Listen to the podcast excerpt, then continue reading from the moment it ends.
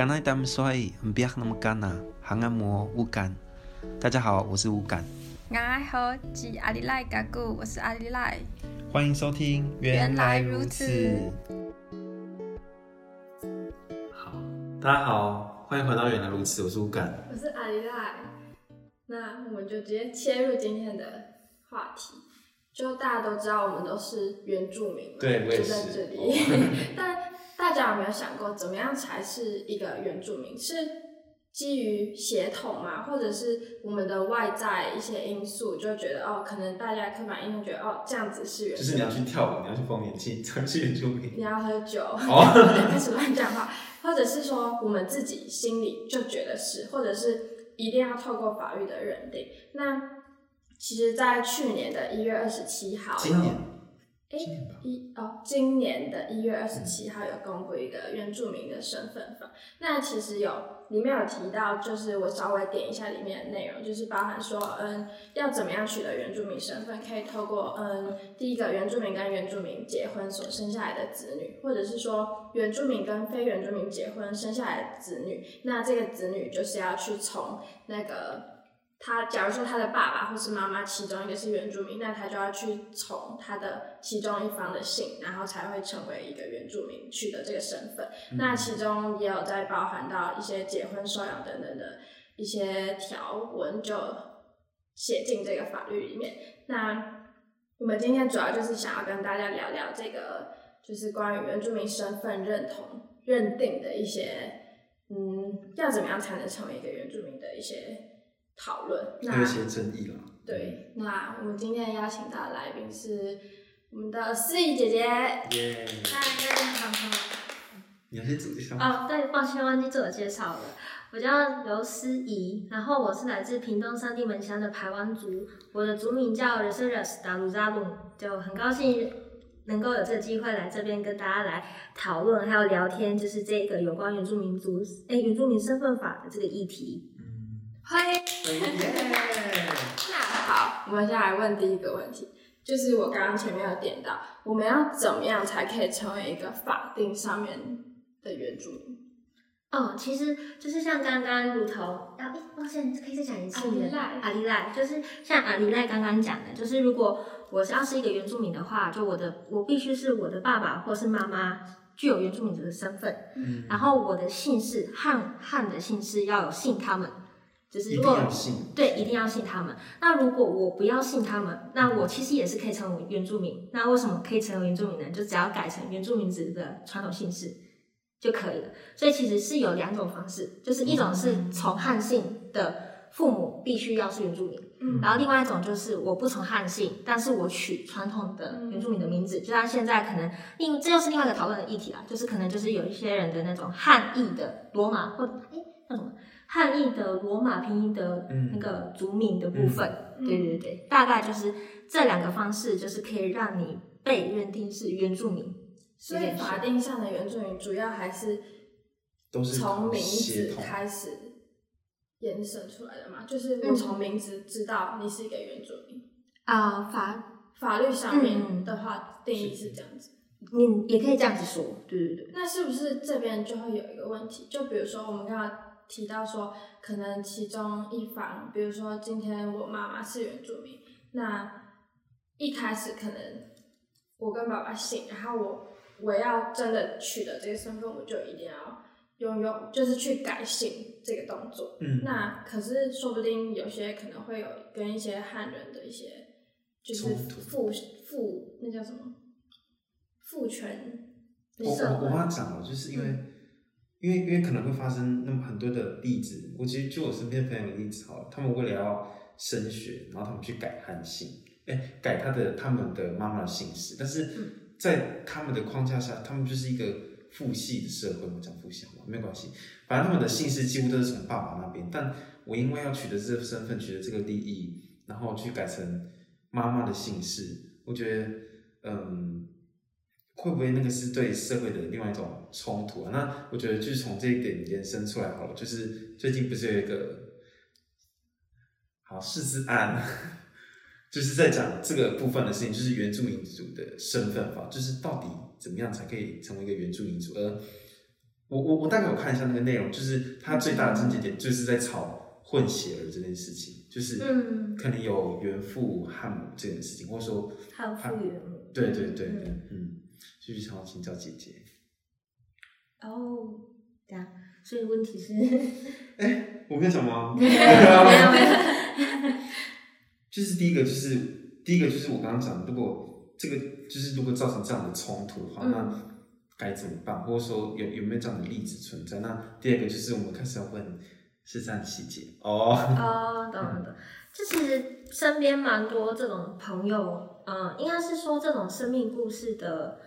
呃分享嘛。哎，要怎么讲？这种生命经验的事情，就像你刚刚讲的，就是它其实是一个你的例子，比较像是在汉父原母的家庭中嘛。嗯。然后你今天就是可能因为一些事情，然后你必须要改姓。嗯。就是改姓母亲那方面，然后就会冲击到所谓可能汉人社会下的那种父权体制的那种从，就是你因为像其实我们可以知道说，在汉族的社会中，就是你其实女生没办法在家谱里面嘛，所以你这是就只有跟男性的父亲，你才能够被在家谱里面，然后可能像是你的传宗接代啊，像是之前的话，其实有一种类似祭祀工业，在汉汉人的社会中，它的。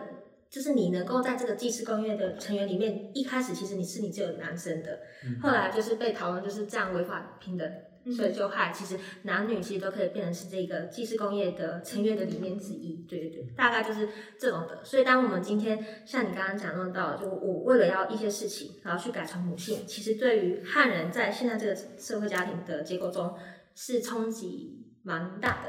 对，至少在我朋友。就是有些人，有些人可能比较很幸运，就是在改姓的过程中，其实父父母亲呃父母那一方，哎，怎样？父方的汉人就是汉人家人那一方的话，其实是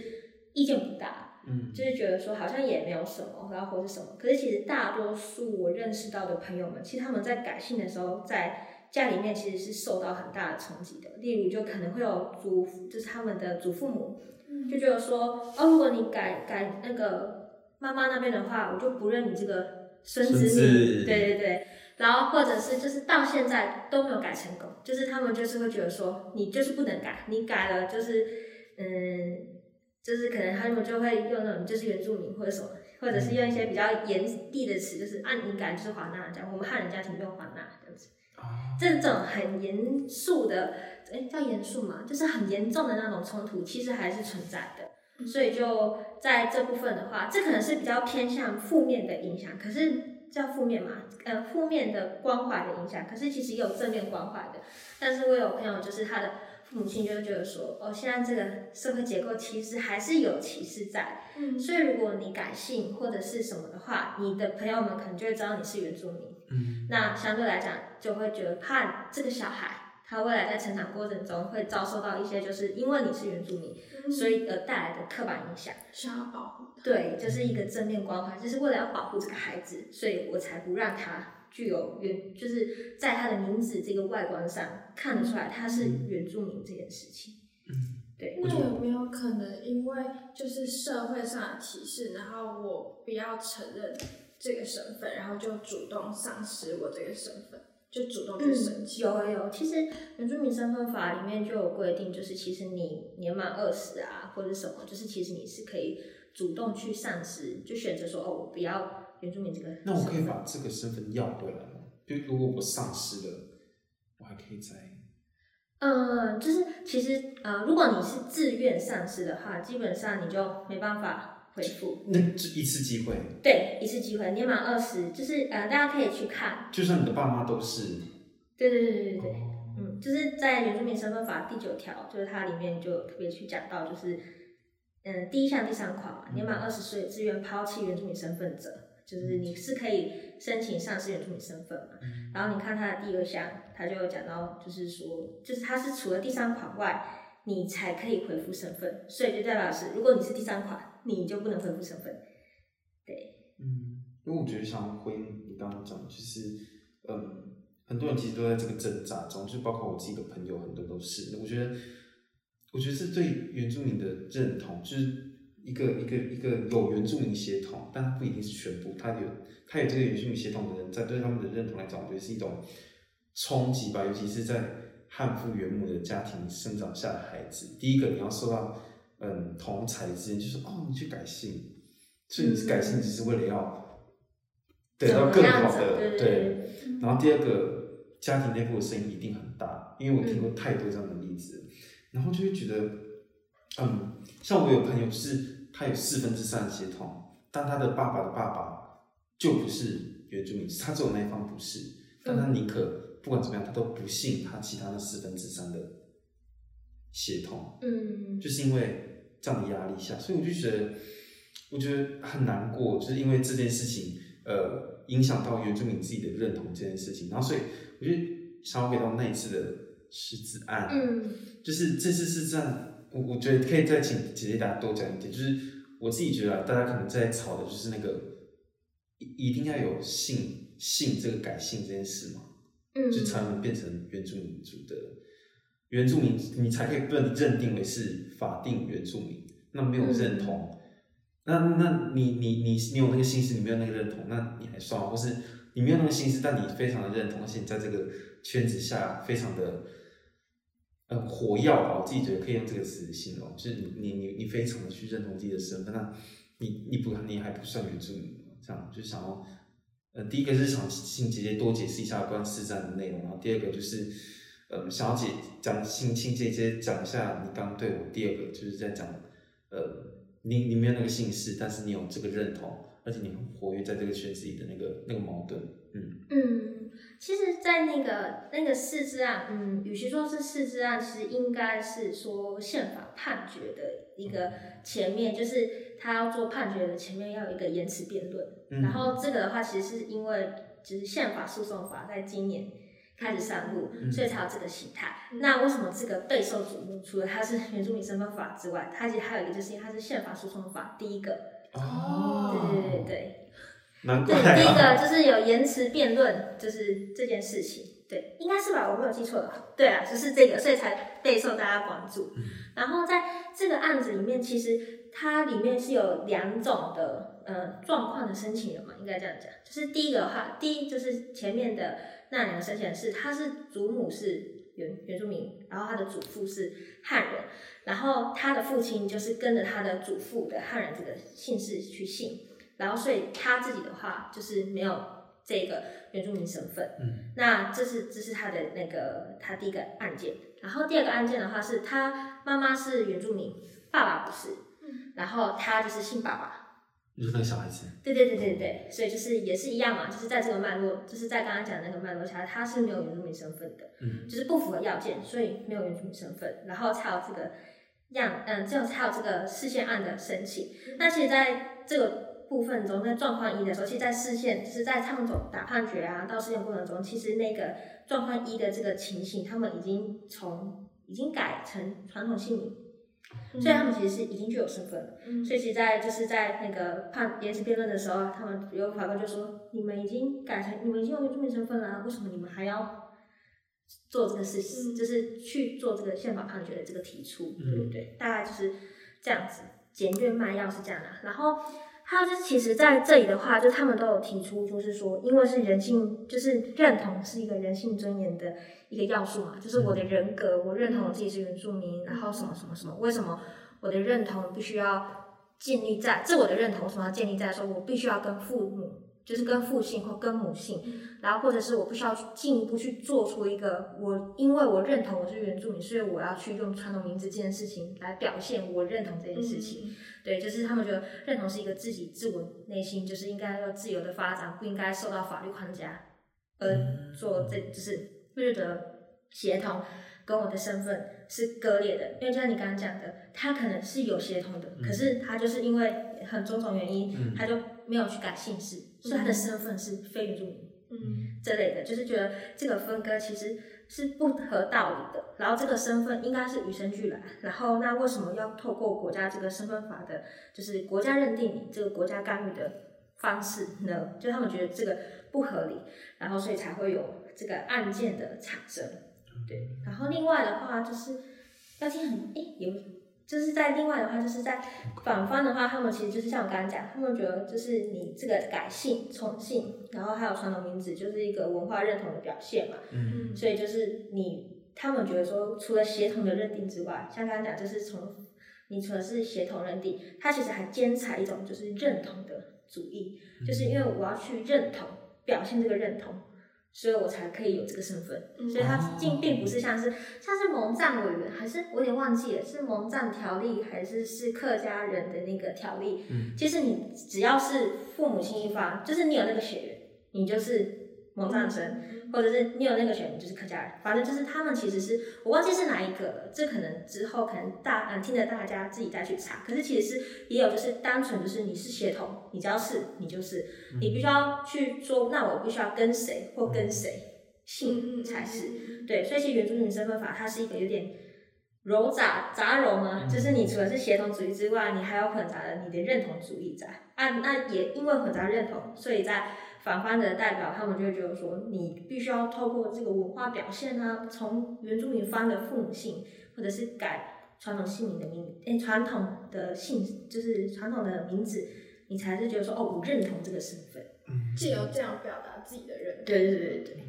所以就是主要就是这个视线案，就是可能正方跟反方他们的简单的概述。对，嗯，我觉得这样听下来，我真的觉得很。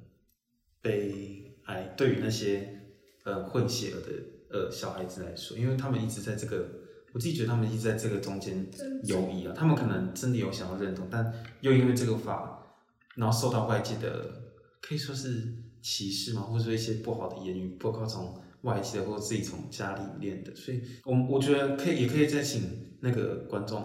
就是听了大家想一下，就是到底怎么样才成为一个原住民？那那个认定的标准是什么？呃，那个认定标后面的标准背后，我自己觉得啊，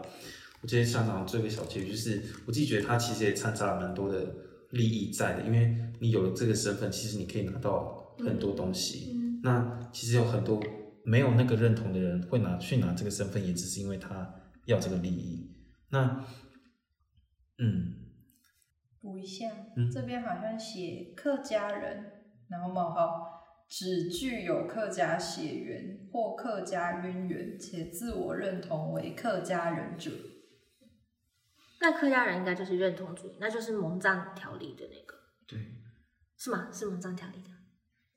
那应该就是客家人可以认定自己是客家人，就是客家人。对对对对，因为那个渊源太广泛啦，就是对对对，嗯、蒙藏条例我们也很广泛，我们也很广泛啊。等一下，我记得是蒙藏条例。等一下，好，没关系，我们先不要争解那个，我先收尾。就像我们之呃，我们我们今天一直讨论，就是原原住民到底什么样才是真正的法定原住民？那我们一定要透过姓氏去表达自己的，才能表达自己的那个身份在吗？就是我我自己其实在这个法中站站在的是就是。正方啦，应该是正方，对，正方的那个例子，因为我觉得通过这个外在，因为外在有太多的因素跟脉络了，我们不可以，我自己觉得它会变相的伤害到自己主人的本身，对，然后所以想请大家回去集思广益，就是想一下，就是到底要怎么样才能成为原住民，然后大家如果真的有时间的话，也可以回去翻看这个。等一下哦，我一直不知道。一零七年度宪二字第五十四号的原住民身份法案延迟辩论，延迟好好，延迟对对，宪法的法庭延迟辩论这样子。好，大家如果回去有时间的话，也可以回去翻一下原住民族身份法的延迟辩论，对，然后就是哎呦，就是被打断了。啊对哦，我想本来想说我可以补充嘛，嗯。补吗？你要补什么？没有，就是让大家去想一想嘛。然后也想让大家想一想。哦、你收尾了，你收尾了。因为，我现在我现在在收尾了。啊、哦，好，好。然后那我继续讲完，就是好言词辩论。然后，嗯，然后另外呢，就是其实我也想要请，嗯，想要借由这个机会让大家想一下，我们究竟是为什么要去阻碍一个人自我认同是原住民这件事情呢？是我们到底是阻碍他的自我认同，还是其实阻碍？现在法律制度下，你是原住民，你背后可以得到的那些所谓的某某某，就是例如加分政策啊，或者是例如福利措施啊，什么什么的，我们到底是在限制了什么？就是但我自己的想法的话，可能我自己的想法可能是说，自我认同就是自我认同这件事情，我们承认他是原住民身份，可是如果他到底要怎么去跟所谓的优惠性政策连接，那个是法律制度设计的问题。那大家一直觉得说，你只要是原住，你这样子就会放宽成三百万啊，或者好几百万的原住民，那这样子资源分配要怎么样？其实大家在那个释字案中，在原民啊、呃，对不起了，直接讲，在反方的那个部分，其实大家就是扣着资源分配这个大饼。可是资源分配这个大饼，根本就可以透过国家的法律、合理的法律去做合理的限制，让它。就让那个关联，就是资源分配是可以去做后设的调整的。那你为什么在认定身份这件事情上，因为绑着资源分配，就让他就是这些认同自我认同是原住民的人，不能去拥有原住民的身份呢？就是这是我会觉得说不太合理的事情。那也可以去请大家去想一下说，说那这个背后的法律的关联到底又是什么？它的目的又是什么？那我们为什么想要限制，或者是我们为什么又不要限制？就是谢谢大家，我们谢谢思怡姐姐。我跟你讲，我每次查到法律，我都超兴奋。好，那我们今天的 podcast 就到这里结束了，我们下次见，拜拜拜拜。好。好。